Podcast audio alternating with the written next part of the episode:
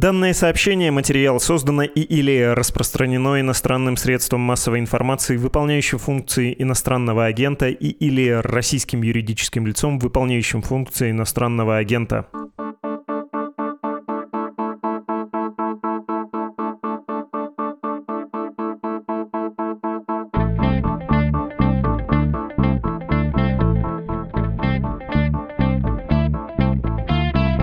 Вы включили подкаст о новостях, которые долго остаются важными. Он называется «Что случилось?». Меня зовут Владислав Горин. Здравствуйте. В этом эпизоде поговорим о пророссийских политических силах в Украине. А что они остались после вторжения России в страну и после ударов, смотреть на последствия которых, даже если это фото или видео, нельзя со спокойной душой. И может ли Кремль попробовать использовать своих симпатизантов в том случае, если концом войны будет не разгромное поражение Российской Федерации. Вспомним историю с начала конфликта с 2014 2014 года и попробуем понять, что с украинскими симпатизантами в России в настоящем, почему они пишут в российской прессе статьи с какими-то заявлениями про новую демократию в Украине. Два мгновения и приступим.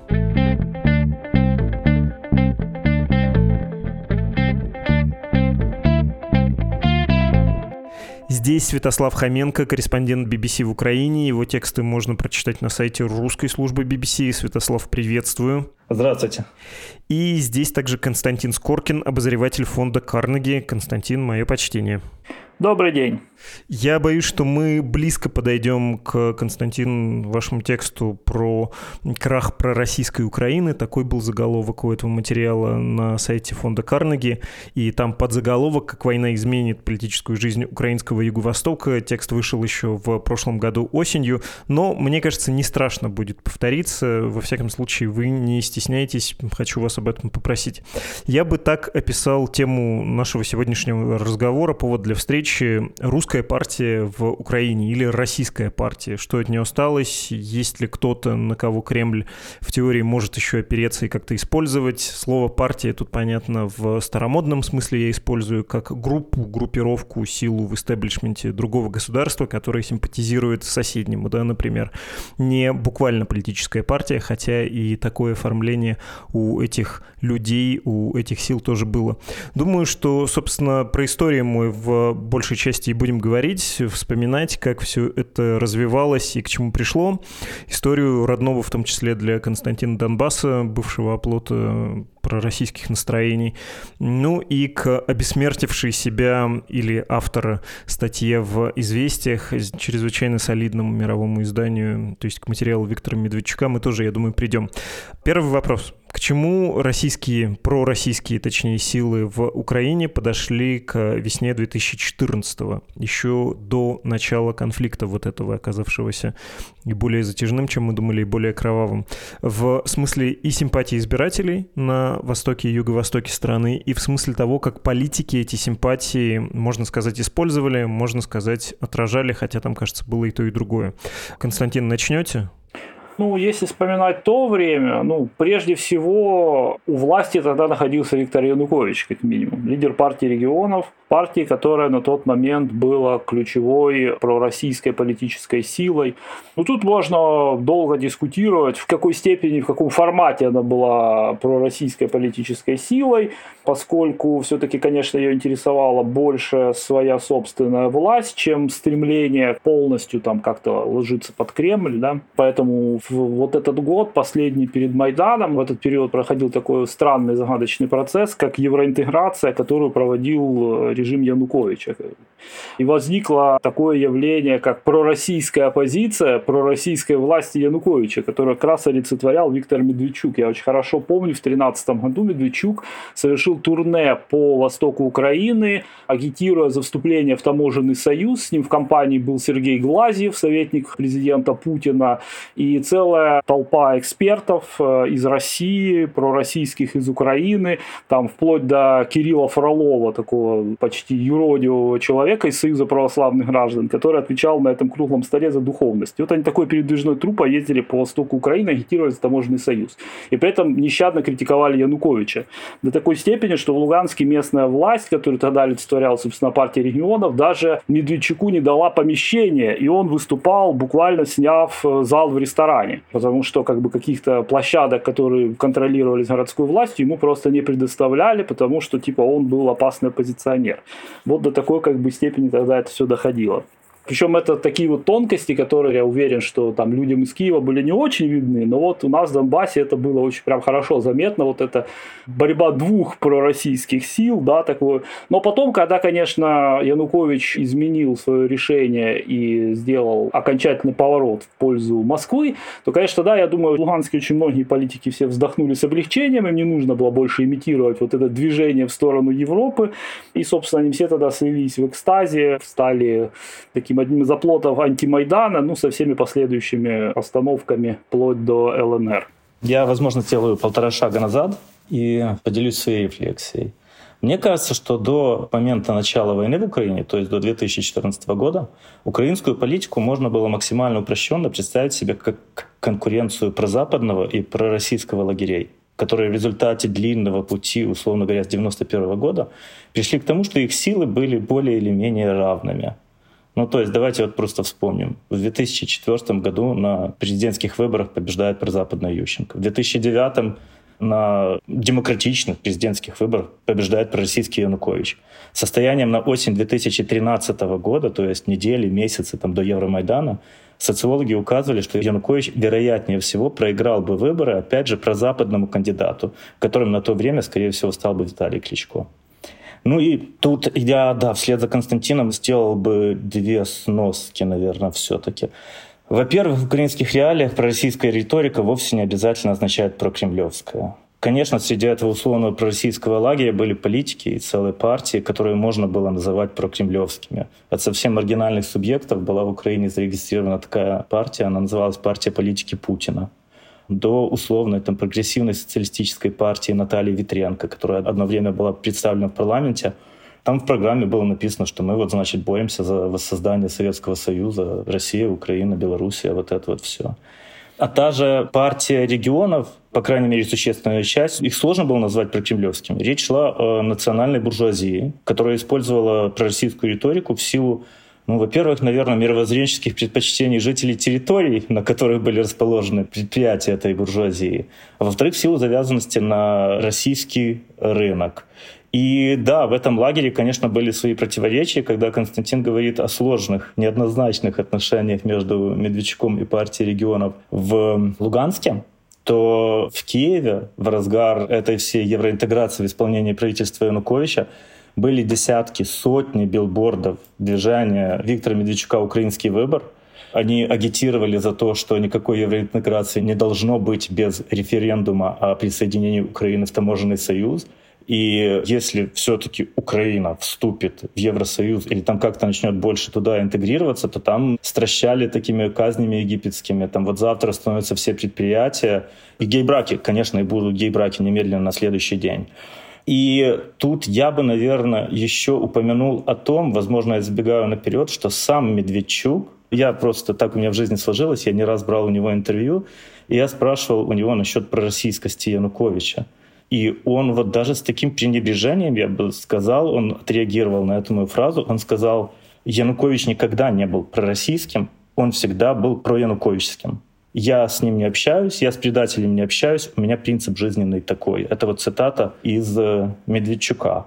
А да, состоянием, давайте, на конец 2013 года, до начала Евромайдана, Украина была, как по мне, полем битвы между прозападными пророссийскими лагерями, которые были примерно равны между собой, и любая попытка найти какой-то третий путь, какие-то технологичные проекты, которые говорили, мы пойдем и туда, и туда, любые альтернативы ну, они появлялись, вспыхивали и тут же тухли. Тут, наверное, нужно сделать еще одну наивную оговорку. Пророссийский не означает желание присоединиться к Российской Федерации. Это скорее маргинальные были тогда и уж тем более сейчас э, силы, которые за это выступали, ну или в отдельных регионах. При всех реверансах надо признать, что, очевидно, многие люди в Крыму хотели присоединения к Российской Федерации, вот буквального. Ну, что хотели, то и получили. Вы себе можете вообразить будущее, в котором не случится случается вторжение Российской Федерации в 2014 году в Донбасс и захода в Крым, когда одна территория просто отторгается, а вторая превращается в такую кровоточащую рану, что было бы с партией регионов? ее тренд был нисходящим или нет, это был такой баланс, они могли бы переизобрести себя или похожие на это силы и снова стать полем битвы, как, э, Святослав, вы сказали, в Украине, в ее пространстве политическом. Ну, партии регионов, насколько я понимаю, тогда был план политический организовать переизбрание Януковича в 2015 году. И они собирались реализовывать политтехнологию, ну, наподобие «голосуй или проиграешь», да, знаменитого политтехнологического сценария, когда выводится второй оппонент, заведомо удобный, да, то есть до этого это были в России в 96 году и в Украине в 99 это были коммунисты, а в 2015 году, скорее всего, делала ставка на то, что оппонентом Януковича должен был стать кандидат от националистов, поэтому тогда, так скажем, очень усиленно регионалы подсвечивали партию «Свобода», которая добилась тогда, собственно, это был, наверное, один из самых больших успехов националистов на парламентских выборах. На выборах в парламент в 2012 году у ультраправой партии «Свобода» была своя фракция в Верховной Раде, чего им впоследствии так больше не удалось добиться, да, уже, так сказать. А после победы Майдана, да, когда якобы к власти в Украине пришли пришли ультранационалисты, как это любят рассказывать в российском телевизоре, и тем не менее у националистов не было такого представительства, которое у них было при Януковиче в парламенте. И, собственно, была идея такая, да, Янукович должен был как евроинтегратор и умеренный политик, центрист, должен был побеждать, собственно, ультраправую оппозицию. Сценарий был такой, как мне кажется. И, собственно, в эту сторону, ну, то есть, если представить, да, вот что, как бы там, Россия никак не участвует в украинской политике, то мне кажется, что это тот сценарий, который хотели бы видеть в партии регионов.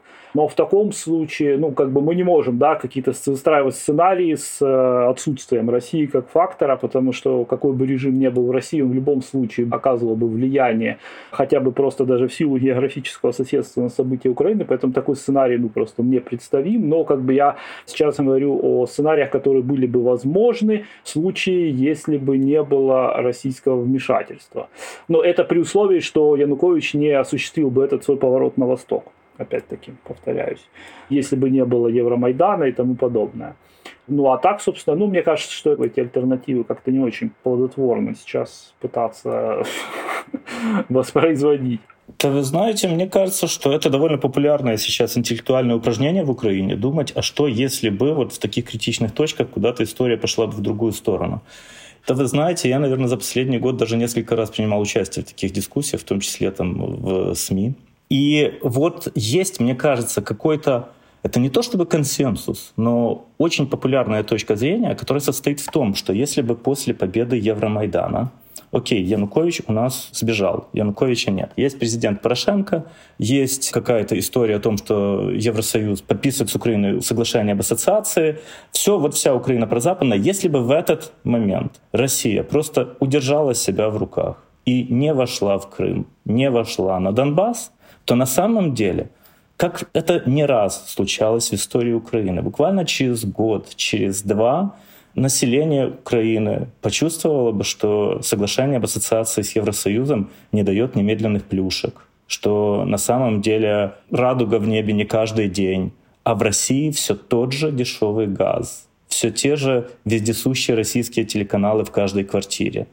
И удержись тогда Россия от не знаю, непросчитанных, опрометчивых, резких шагов, которые включают в себя применение оружия на территории Украины, вполне возможно, она бы даже после Евромайдана, спустя несколько лет, потихоньку начала бы возвращать себе позиции сначала в политике, потом в экономике, и потом у нее через несколько лет, кто знает, возможно, создались бы условия для полноценного реванша. Но опять же, это, конечно, альтернативная реальность, но то, что мы не можем исключать такую возможность, и что сейчас, если бы Россия не вошла в Крым, она бы на самом деле имела бы значительно более сильные позиции по всей Украине, ну, мы должны держать такую возможность, теоретическую, уже, уже как бы нереализуемую, но в уме.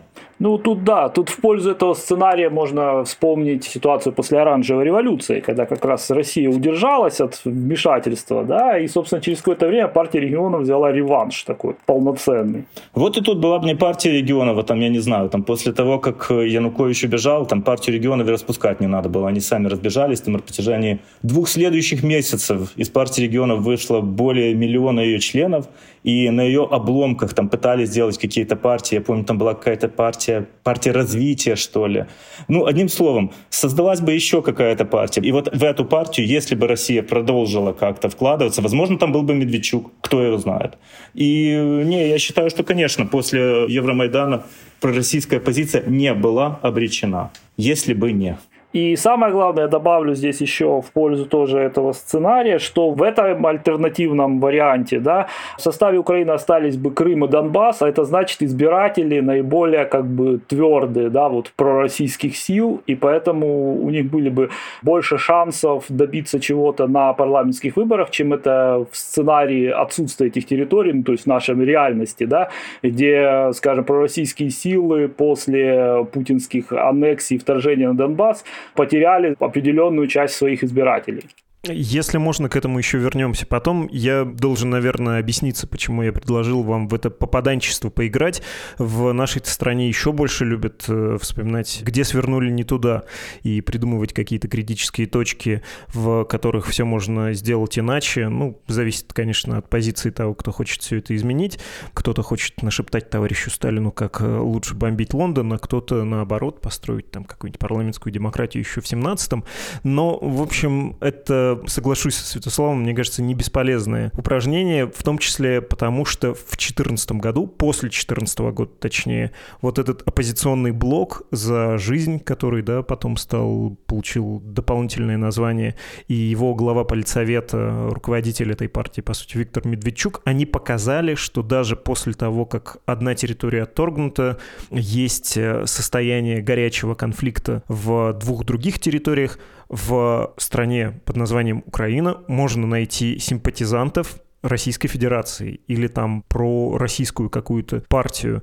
А как это получилось? Как им удалось в 2014 году пересобрать на обломках партии регионов симпатизантскую силу? И как они это объясняли? Они тоже говорили, ну, надо было помягче, надо было договориться с Россией, мы сами виноваты. Или как? На чем они строили вот этот новый извод э, восточного взгляда и такого более промосковского?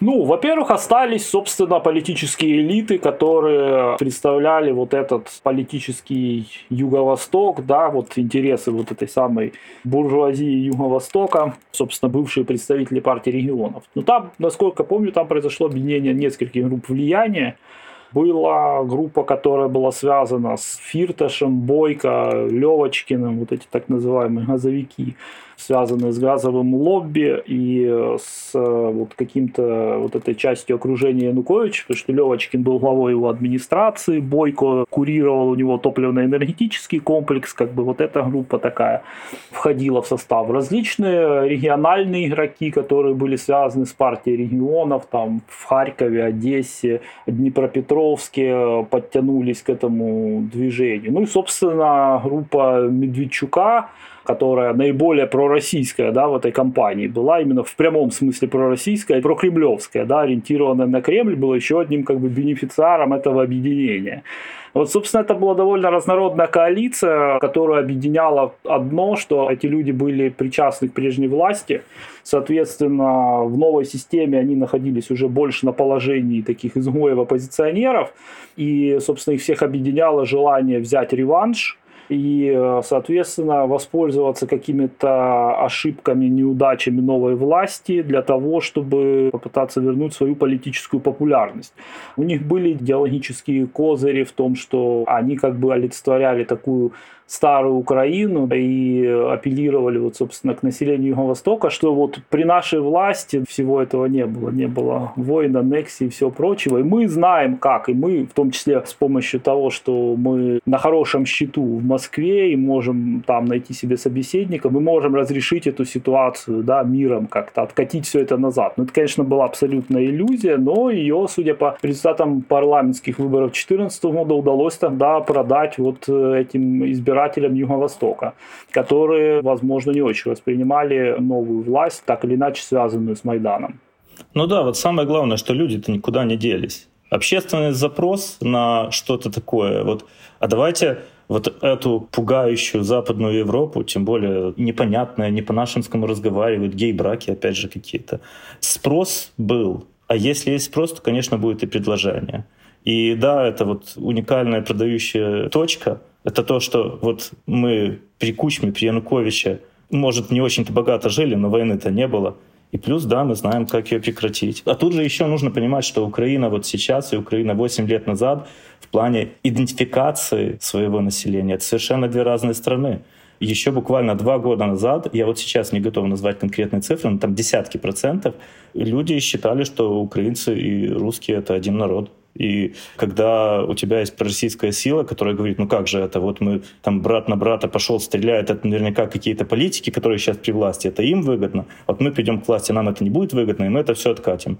И вот на сложные вопросы дают крайне простые ответы, и плюс к этому нужно же добавить, что на тот момент еще на территории Украины вполне себе вещали российские телеканалы, по которым людям на понятном и в прямом и переносном смысле языке рассказывали, что хорошо и что плохо, и за кого голосовать стоит, а за кого ни в коем случае.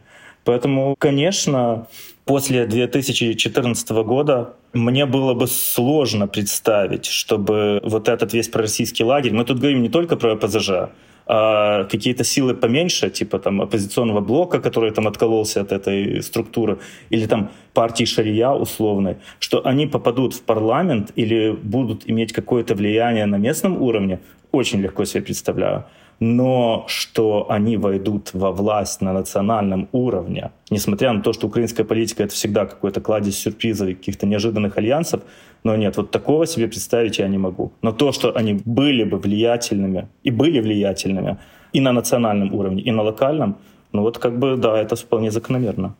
В принципе, да, все упиралось тогда в то, что у партии регионов остались избиратели с этой суммой предпочтений, да, и, собственно, оппозиционный блок тогда сумел это как бы монетизировать. Но, разумеется, уже с того времени, конечно, ситуация изменилась. Ну, это уже совершенно разные, да, политические ситуации, конечно.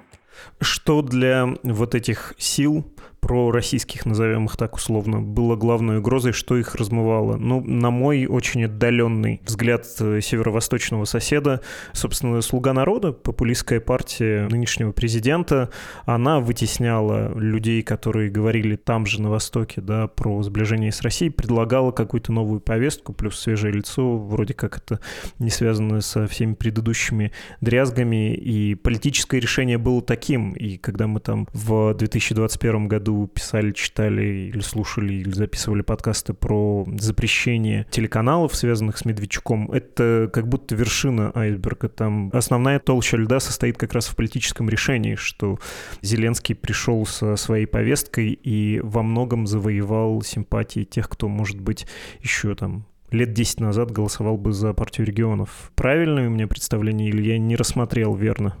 Ну, Зеленский в какой-то мере сумел привлечь на свою сторону в 2019 году. Он, он во время президентских выборов 2019 года он был кандидатом всех недовольных прошлой властью, недовольных Петром Порошенко. То есть там это был очень широкий как бы фронт от людей такого промайдановского да, склада, которые считали, что Порошенко и его коррумпированные э, друзья дискредитируют идеи национальной революции, и как бы поэтому он должен уйти. И вплоть до каких-то действительно людей, которые были настроены как раз наоборот антимайдановски, да, и считали, что Порошенко должен уйти именно как наиболее полный воплотитель того, что представлял собой Майдан, как некое олицетворение Майдана должен уйти, и должны прийти как бы вот какие-то более пророссийские, возможно, люди во власть. Поэтому Зеленский очень разные надежды аккумулировал, но безусловно, что на вот этих юго-восточных областях, прежней электоральной территории партии регионов, он пользовался огромной популярностью. Тут как бы Но в целом Зеленский был кандидатом всей страны, конечно. Здесь это важно сказать, потому что, да, очень много на эту тему было спекуляций, и все-таки Зеленский сумел тогда объединить всю страну, и у него примерно электорат его распределился равномерно по всей стране. То есть там на Донбассе у Бойко были хорошие позиции, да, ну и на западной, на Украине, там во Львовской области у Порошенко. Но в целом по стране Зеленский тогда доминировал. Как бы. Но естественно, что вот на этих территориях как бы Зеленский нравился тем, что вот он тоже земляк, да, из Кривого Рога, из Днепропетровской области, что он э, русскоязычный, такой вот весь свой парень, э, как сказать, если в свое время вот э, Янукович, он тоже был как бы с Востока, да, и тоже в некоторой мере self-made man такой, да, человек с низов, со сложной биографией, дошедший, значит, до самой вершины. Но это такой был как бы образец негативного, да, какого-то жизнетворчества, то Зеленский как раз наоборот, человек уже нового поколения и уже с абсолютно нормальной чистой биографией. Человек занимался своим делом, достиг в нем высот, как бы пошел в политику и как бы сейчас прекрасно с этой задачей собирается справиться. Вот это как-то так, как бы. И вполне естественно, что там, например, у того же Медведчука, который к тому времени уже нарастил там медийную политическую мощь и собирался как раз превратить ОПЗЖ в новую партию регионов и монополизировать весь этот электорат, который он считал своим вот, в юго-восточных областях. Конечно, Зеленский был, конечно, серьезнейшим вызовом, и с самого начала он ломал все его планы. И поэтому там с самого начала как бы началась вражда. Плюс к тому же Зеленский его сразу начал устранять от всех этих эксклюзивных контактов с Москвой, что никаких э, там сепаратных переговоров, полетов в Москву и тому подобное. И ну, достаточно быстро у них все дошло к э, серьезным как бы конфликтам. Ну и которые шли только по нарастающей. И дошли вот, собственно, в 2021 году к тому, что Зеленский стал вводить санкции против Медведчука, банить его телеканалы и тому подобное. Мне кажется, что да, что, во-первых, Зеленский на любых выборах являл собой такую новую пророссийскость, пророссийскость 2.0. Я о том, что оппоненты Зеленского с правого фланга, условно говоря, там, симпатики Порошенко, они часто называют его пророссийским, и имеется в виду тут, я думаю, вот что, что политики старой генерации, вот тот же Медведчук, там, я не знаю, партия регионов вся та же — вот их пророссийскость, она завязана на контакты с российской властью, с российским крупным бизнесом. То есть, в конце концов, тоже мы выходим на российскую власть. Зеленский же исходил из того, что Россия — это огромный рынок, и мы можем как-то зарабатывать деньги вместе. И я на протяжении своего там, жизненного творческого пути я так и делал. И действительно, он один из самых там, успешных производителей контента в нашей части мира. И он, по сути, заработал огромное количество денег именно в России, но при этом не имея никаких контактов с российской властью. И мне кажется, что использование России какого-то украинского потенциала, Украины огромного российского рынка — и зачем в этой ситуации стрелять? Это вот такая органичная картина мира Зеленского, которая импонировала многим людям на Востоке, которые как бы понимают, что вот Россия, она рядом, она огромная, она богатая, но что нам с того, что боссы партии регионов как-то контактируют там с боссами Единой России и там Владимиром Путиным? Мне кажется, что вот это вот, давайте возьмем его в кавычки, пророссийскость Зеленского до начала Большой войны, она, конечно, намного больше импонировала маленькому украинцу, живущему на Востоке. Конечно, еще раз нужно подчеркнуть этот существеннейший фактор закрытия каналов из так называемого пула Медведчука. Мы об этом уже говорили, но просто у меня перед э, глазами цифры. Опросы Киевского международного института социологии показывают, что в декабре 2020 года у ОПЗЖ 17% результат парламентских рейтингов. 17% и чистое второе место за «Слугой народа». В феврале 2021 года каналы закрываются. Уже в марте рейтинг ОПЗЖ у нас 12%, и в декабре 2021 года это 9%. Разумеется, это не единственный фактор, но он очень важный, особенно для людей, которые живут там, на востоке, на юго-востоке. Для них, насколько я понимаю, возможно, Константин меня поправит, для них все-таки телевизор — это доминирующее средство получения информации. И, конечно, еще нужно заметить, что на это поле перед началом большой войны интенсивно заходили новые игроки. Ну, то есть разочаровавшиеся в Зеленском жители Юго-Востока не возвращались прямо в объятия ОПЗЖ, как, возможно, хотели бы в этой политической силе, осматривались по сторонам. Если мы помним, был такой Дмитрий Разумков, бывший глава Верховной Рады, который незадолго до всех этих событий порвал с командой Зеленского, и он позиционировал себя как Зеленский лайт, Вот такой вот, значит, тоже как бы я обращаюсь ко всей стране, но в первую очередь к юго-востоку. И я бы не воевал против олигархов, я бы не закрывал бы вот эти вот каналы. И он поговаривает не без помощи Рената Ахметова, тогда интенсивно набирал популярность. И вот если мы возьмем опрос за январь 2022 года, он довольно показательный, мы тут имеем ОПЗЖ 9%, Разумков, который играет на их же электоральном поле, почти 9%. Партия наша, которая тогда тоже интенсивно раскручивалась, еще 5% и Шарий 2%. То есть все это электоральное поле чистое, то есть, условно говоря, пророссийские избиратели. Ну, хорошо, со сноской там на Разумкова там все значительно сложнее. Но мы имеем, опять же, больше четверти электорального пирога. Вот они между собой распределяют, и из них ОПЗЖ попадает 9%. Вот как-то так.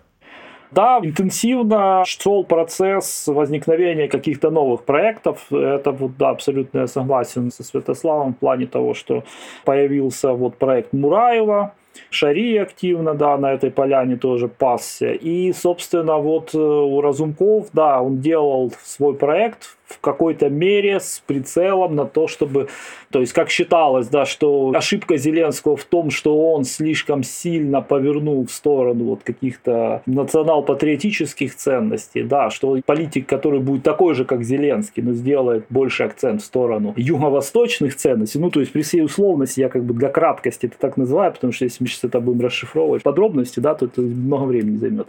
Ну, в общем, условно, да, условно вот как бы более юго-восточным будет, тот будет иметь как бы больше шансов на то, чтобы стать следующим фаворитом украинских выборов. Ну, как мы понимаем, да, тут Путин внес свои коррективы. В Разумков, кстати, один из, по-моему, самых пострадавших да, украинских политиков вот в этом смысле, потому что его политическая карьера только начала стартовать, он только начал очень осторожно как бы, делать первые шаги, собирать базы сторонников, и тут началась полномасштабная война, ну, собственно, теперь, конечно, он уже вряд ли сможет второй раз войти в эту же реку. Ну, хотя, посмотрим. Главное, чтобы был мир, да, и перемога. Это Украина. У нас даже Тигибко был молодым политиком дважды. Так что пф, Хорошо, давайте поговорим про 2022 год. Э, вы, Константин, писали про эту статью, и, по-моему, Святослав, мы с вами тоже про это говорили. В общем, в моем нехитром изложении эта мысль звучит следующим образом, что когда начинается военное вторжение, странно говорить про какую-то партию, которая может симпатизировать стране, которая это самое вторжение агрессивно осуществляет. Ну, потому что часть территории просто оккупируется и физически исключается из политического пространства, пространство государства, в смысле Украины, а часть людей почему-то, вот тут уж трудно найти объяснение, теряет симпатии к стране, к культуре, к народу, армия которого осуществляет бомбардировки, в том числе мирных городов, или там лишает света, заставляет сидеть в подвале, терроризирует, убивает, в том числе убивает в ходе своего ужасного, неподконтрольного никакого террора вполне себе сторонников, да, это было и в Киевской области, и на юго-востоке. Ну, то есть тут трудно представить, чтобы снова появилась в Украине сила, которая скажет, ну, нет, все-таки надо что-то как-то договариваться с восточным соседом, а, тем более, которая скажет, ну, мы все-таки один народ. Вот это все окончательно пройдено. Но давайте на этом задержимся. Вдруг у вас есть э, сомнения в том, что все именно схлынет, что национальное строительство в Украине закончилось и никогда больше не будет вот настолько пророссийским российского вектора внутри политического поля украинского. Может быть, вы считаете, что воскреснет этот, э, не хочется говорить мертвец, зомби, ну, в общем, этот э, игрок?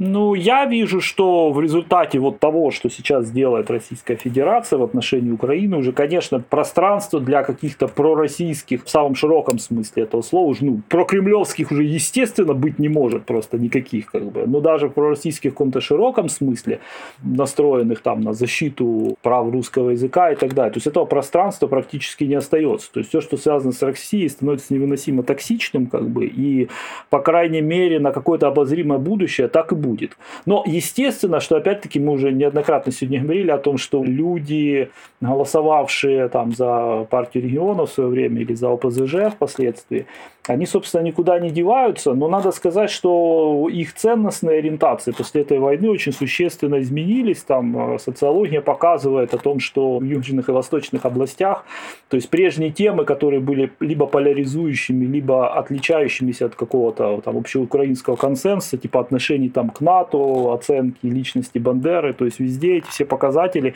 приблизились к общеукраинским и, собственно, вот какого-то особого специфического теперь там Юго-Востока мне кажется, Путин все сделал для того, чтобы это некую такую воображаемое сообщество сокрушить. Да? Вот такой неожиданный да, результат получился от стремления расширить максимально русский мир. Как бы. То есть вот та реальная территория, которая была максимально лояльна России, она, собственно, перестает таковой быть, потому что она же стала и, собственно, первой же жертвой российской агрессии. Разумеется, впоследствии, когда, ну, как бы сейчас нам сложно прогнозировать, чем закончится война, как бы, но, опять-таки, если заниматься альтернативной историей, то понятное дело, что, например, там русскоязычность в ряде регионов, несмотря на то, что украинский язык приобретает все больше популярности, там многие люди там просто принципиально на него переходят, но все равно вот какой-то русскоязычность этих регионов при жизни ближайшего поколения она вряд ли изменится, и здесь возможны какие-то в будущем политические проекты такого локального патриотизма, русскоязычие в том числе будет их как бы таким элементом идентичности, но при этом это будут проекты, находящиеся в общегражданской, в общеукраинской лояльности, да, то есть вот эта вся тема языка, она перестанет быть как бы предметом геополитического выбора, а станет скорее предметом культурного выбора. Это то, чего, к сожалению, не произошло в Украине в предыдущие вот годы, до 2014 года, как бы, когда не возникло политических сил, которые бы воспринимали русскоязычных украинцев именно как некую культурную особенность, как бы русскоязычных, но украинцев прежде всего. Всю эту тему узурпировали партии наподобие партии регионов или украинского выбора, которые это, естественно, связано с геополитическим выбором, и как бы определенным набором ценностных установок. То есть вот я, например, часто участвовал в таких дискуссиях, когда я жил в Луганске, да, когда мне говорили, почему ты там против партии регионов, против защиты русскоязычных, ты же сам русскоязычный, как бы это же логично тебе быть. А я говорю, нет, спасибо, как бы, ребята, потому что вы вместе с русским языком впариваете мне Януковича, дружбу с путинской Россией, авторитаризм, там, ненависть к Западу, неприязнь к демократии, там, гомофобию, там, антизападничество, все что угодно. Спектр вот этих всех идей, он был в одном пакете с русским языком. И это как бы очень важная вещь, которую, например, многие не понимают в России. Почему там вы русскоязычные там в свое время были там такими националистами, да, так в штыки встречали защиту русского языка. Потому что это была не просто защита русского языка. Я хотел добавить, что сейчас в этом пакете еще и герань, та, которая не цветок, а та, которая летит, жужжит и убивает.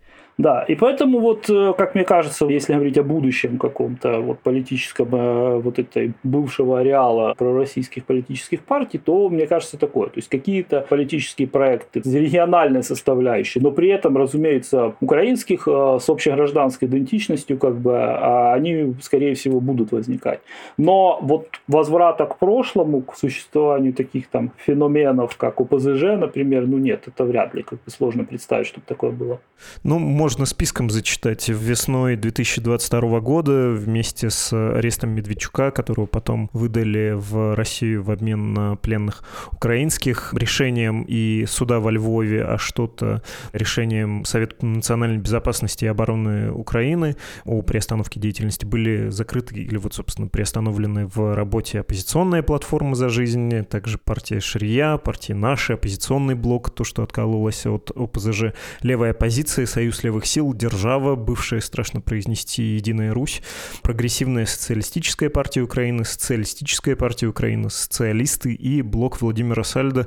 Это нынешний российский чиновник в табеле о рангах РФ, он губернатор Херсонской области, понятно, оккупированный. Мне кажется, что очень важно в этом э, контексте добавить, что их не просто запретили, потому что они там кому-то не нравились специально под этот запрет, а там речь идет, по-моему, да, около полтора десятка партий, был принят закон, которым были введены новые основания для запрета партий.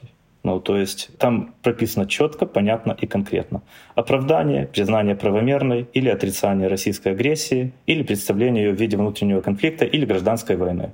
Отрицание временной оккупации территории Украины, гларификация, оправдание действий лиц, осуществляющих агрессию против Украины, в том числе их представление в качестве повстанцев или ополченцев – Получается, что в риторике, там, не знаю, программных документах, заявлениях представителей лидеров этих партий или там их чиновников на местном уровне вот эти вот вещи были. И могло ли украинское государство терпеть само наличие на территории воюющей страны, на территории своей страны людей и политических сил, то есть системные политические силы, которые вот открыто и честно говорили, что нет никакой российской агрессии, нет никакой оккупации, я веду к тому, что запрет всех этих партий происходил в четком соответствии с действующим законодательством Украины. Ну и по вашей мысли, это не продолжение логики довоенной, до последней острой фазы войны, борьбы, да, политической, а чрезвычайные меры в чрезвычайных обстоятельствах. Спасибо за уточнение. Э, собственно, если позволите, последний вопрос про плохой сценарий, потому что к нему отсылает само появление материала в «Известиях», статьи Виктора Медведчука. Этот материал называется «Украинский синдром. Анатомия современного военного противостояния». Там Медведчук не пересказывая текст, мне кажется, это просто бессмысленно и бессодержательно, по большому счету делает заявку, что если появится в результате этого военного конфликта какая-то пророссийская марионеточная Украина, я готов быть ее руководителем. Представляете ли вы себе, что найдется какое-то количество людей в Украине, на оккупированных территориях, которые искренне готовы были бы поддержать такой проект, ну вот по убеждениям, стать чем-то вроде, не знаю даже с кем сравнить, весь советский опыт даже каким-то нерелевантным представляется, ну не знаю, Пушилиным, да, наверное, Денис Пушилин тоже верит в что-то и отчасти идейно этим занимается, ну я имею в виду Денис Пушилина времен, когда РФ кокетливо не признавала независимость ДНР и ЛНР. Тут достаточно посмотреть, как относятся жители там, оккупированной Херсонской и Запорожской области к тамошним вот этим рейхскомиссарам, которых им туда назначили. Из местных же вроде бы тоже деятелей. Ну, конечно, Медведчук может быть каким-то правителем только оккупированной части территории Украины, и его власть будет держаться исключительно на русских штыках. Какую-то поддержку вообще как бы сложно представить. Потому что он, в общем-то, никогда не был популярным политиком, политикам, начнем хотя бы с этого, да, Потому что даже если мы говорим об ОПЗЖ и там ее рейтинге, это не равно рейтингу самого Медведчука, который всегда был чемпионом антирейтинга. Украины никогда не был популярным политиком, был таким аллергеном. Даже, в общем-то, в пророссийской части он никогда всерьез там не мог претендовать на то, чтобы баллотироваться в президенты или еще что-то в этом роде. А уж тем более сейчас, после всех его приключений в течение 2022 года, когда он полностью засветился в прямом уже смысле как агент э, российских спецслужб, Поэтому, ну, какое тут у него может быть будущее? Только так. То есть, ну, сейчас я так понимаю, что он себя хочет видеть с таким э, главой правительства в изгнании скорее и решать свои вопросы из Москвы, восседать там в качестве такого объединяющего центра. Хотя, опять-таки, я даже, кстати, уже если говорить об этом, то я совершенно не уверен в том, что он может стать таким объединяющим центром даже для московских украинцев, как их называют, да, вот этих вот VIP-иммигрантов, которые, начиная с 2014 года оседали в Москве. Даже для этой тусовки Медведчук вряд ли будет такой фигурой, которая сможет всех объединить, как бы, потому что там очень большое количество разногласий еще с мирных времен. То есть, например, там я не думаю, что он найдет общий язык с людьми из окружения Януковича, которые раньше как бы претендовали на вот занятие вот этой поляны, как бы, а теперь там, значит, появляется вот у них такой конкурент за российские деньги, которые будут выделяться, да, на вот деятельность таких структур, потому что это, прежде всего, конечно, заявка на то, чтобы выделить какой-то ему бюджет бюджет на его иммигрантское правительство. Поэтому я не думаю, что даже на этой ниве он будет успешен. Но здесь есть главный фактор, это то, что судя по тому, что Медведчук, так сказать, активно стал возвращаться, сделал заявку, во всяком случае, на это возвращение, это означает, что у Путина он по-прежнему остается фаворитом, по-прежнему остается тем человеком, которому он доверяет, мнению которого он доверяет в теме Украины.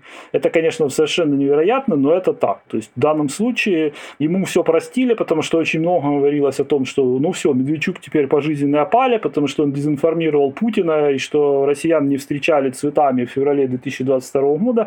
Теперь все, как бы, он теперь в Москве, в общем, персона нон-грата. Но нет ничего подобного, видите, ему все простили, его поддержали немного для воспитательных целях, не сразу обменяли, ну, обменяли, и теперь он снова путинский фаворит. Да, я тоже думаю, что в Украине прямо сегодня для Медведчука в ее политике места как бы нет. Но согласен с Константином по поводу того, что если в верхах там, российской власти образовался план, а давайте мы тут создадим какое-то там, не знаю, правительство Украины в изгнании, или не знаю, как еще это назвать. И вот у донецких товарищей это не получилось. Ну, то есть мы помним, был такой комитет спасения Украины, там Владимир Олейник, Николай Азаров, еще какие-то люди. Они проводили какие-то мероприятия, но в результате это все выглядело довольно комично, и, конечно, никакого влияния ни на что они не имели. Ну, а вот, может, давайте у Медведчука получится лучше. План «Максимум» Ну, возможно, кто-то в России, например, думает, что взятием Солидара, и то еще не подтвержденным Украиной, э, военные успехи российской армии не закончатся, и на эти территории нужен будет какой-то, условно говоря, губернатор – ну, да, может, есть и такое, но да, вот в сегодняшней Украине, иначе, чем с э, использованием фактора российских штыков, Медведчук вряд ли бы удержался сколь угодно продолжительное время. Я единственное, что хочу здесь сделать ремарку, я еще раз вернусь к тому, что я разговаривал с Медведчуком не раз, и я с крайним скепсисом отношусь к тому, что этот человек мог дезинформировать Владимира Путина относительно того, с какими цветами здесь его будут встречать мы с ним как-то обсуждали то, что это было после какого-то интервью, я не помню, в каком даже году это было, но уже шла война, и я ему уже после интервью сказал, что Виктор Владимирович, вот вы говорите сближение Украины, Россия, можно закончить конфликт, вот там, значит, экономические связи, еще там что-то. Да украинские дети в войну уже играют наши против русских. Какие экономические связи? Вы это знаете, вы это понимаете? Он это знал он это прекрасно понимал. Он жил в этой стране. Он видел отношение к России здесь. И он тогда выдержал какую-то довольно длинную паузу. Он сказал, конечно, это все понимаю, это нужны будут годы, там, не знаю, уже не помню, десятилетия, не десятилетия. Мысли о том, что вот завтра война закончится и все наладится, он был крайне далек от этой мысли. Но другое дело, транслировал ли он эту позицию Владимиру Путину во время своих разговоров о настроениях, там, не знаю, в украинском обществе, я не знаю. Факт в том, что тот самый Медведчук, я не знаю, насколько это была игра там на медиа, он не один раз говорил, что Крым — это территория Украины. Вполне вероятно, что он примерно с таким же скепсисом относится к тому, что Владимир Путин называет, там, не знаю, Запорожскую область территорией Украины. Поэтому я не знаю. Мне кажется, что Медведчук — это фигура намного более сложная, чем то, что а, ну он, значит, тут был, значит, каким-то агентом Путина, и он, значит, ему говорил, что как только российские солдаты войдут, то тут их будут встречать там борщом, варениками, вышиванках и с рушниками. Я очень далек от этой мысли. Поэтому, возможно, тут игра тоньше, и мы ее еще не понимаем.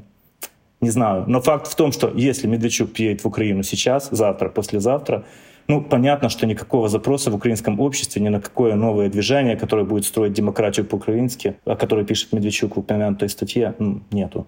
Спасибо гигантское. Вам спасибо. Всегда рады. Это были Святослав Хоменко, корреспондент BBC в Украине, и Константин Скоркин, обозреватель фонда «Карнеги». Я же по традиции напомню, что «Медуза» существует на ваше пожертвование, так что если вы хотите поддержать наше издание, можете заходить на страницы save.meduza.io и support.meduza.io. Там есть все инструкции, как можно перечислить нам деньги. Небольшая передышка и читаем ваши письма. Вы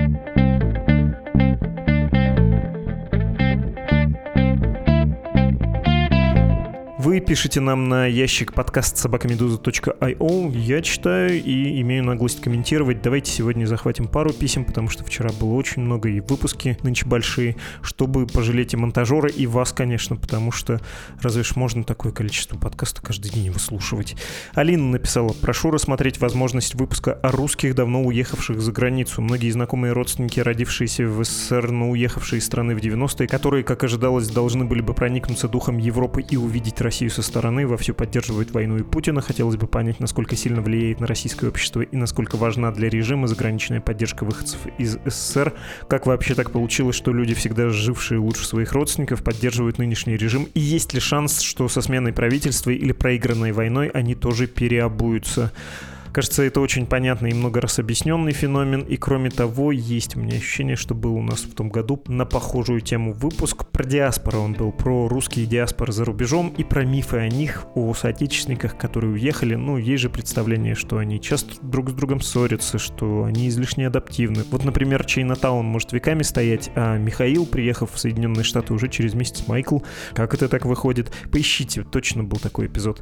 Другое письмо от Михаила, тоже заявка. Вы не могли бы сделать выпуск об отношениях Грузии и России, точнее грузинских и российских властей? Прочитал, что Грузия отказывалась вернуть Украине оружие, буки и джавелины. Был такое, и, по-моему, там была формулировка «потому что мы их купили, они нам сами нужны для поддержания обороноспособности». Ну, я продолжаю читать ваше письмо, Михаил. Часть российских иммигрантов в Грузию не пускают, и похоже, что это часть политические активисты и критики Кремля. При этом большинство грузин вроде как поддерживают Украину. У грузинских властей какое-то тайное соглашение с Путиным и компанией. В общем, объясните, пожалуйста, если выпуск про это уже был, то я его пропустил буду благодарен за ссылку. Такого выпуска не было, подумаем, но вы, кажется, сами все и так описали, сами во всем разобрались, а насчет тайных соглашений, ну, откуда ж мы знаем, как это можно без домыслов, без совсем уж смелых предположений утверждать. Подумаем, как это можно реализовать. Спасибо за совет. Всем напоминаю, что это был подкаст «Что случилось?», посвященный новостям, которые долго остаются важными, и до встречи. Счастливо. thank you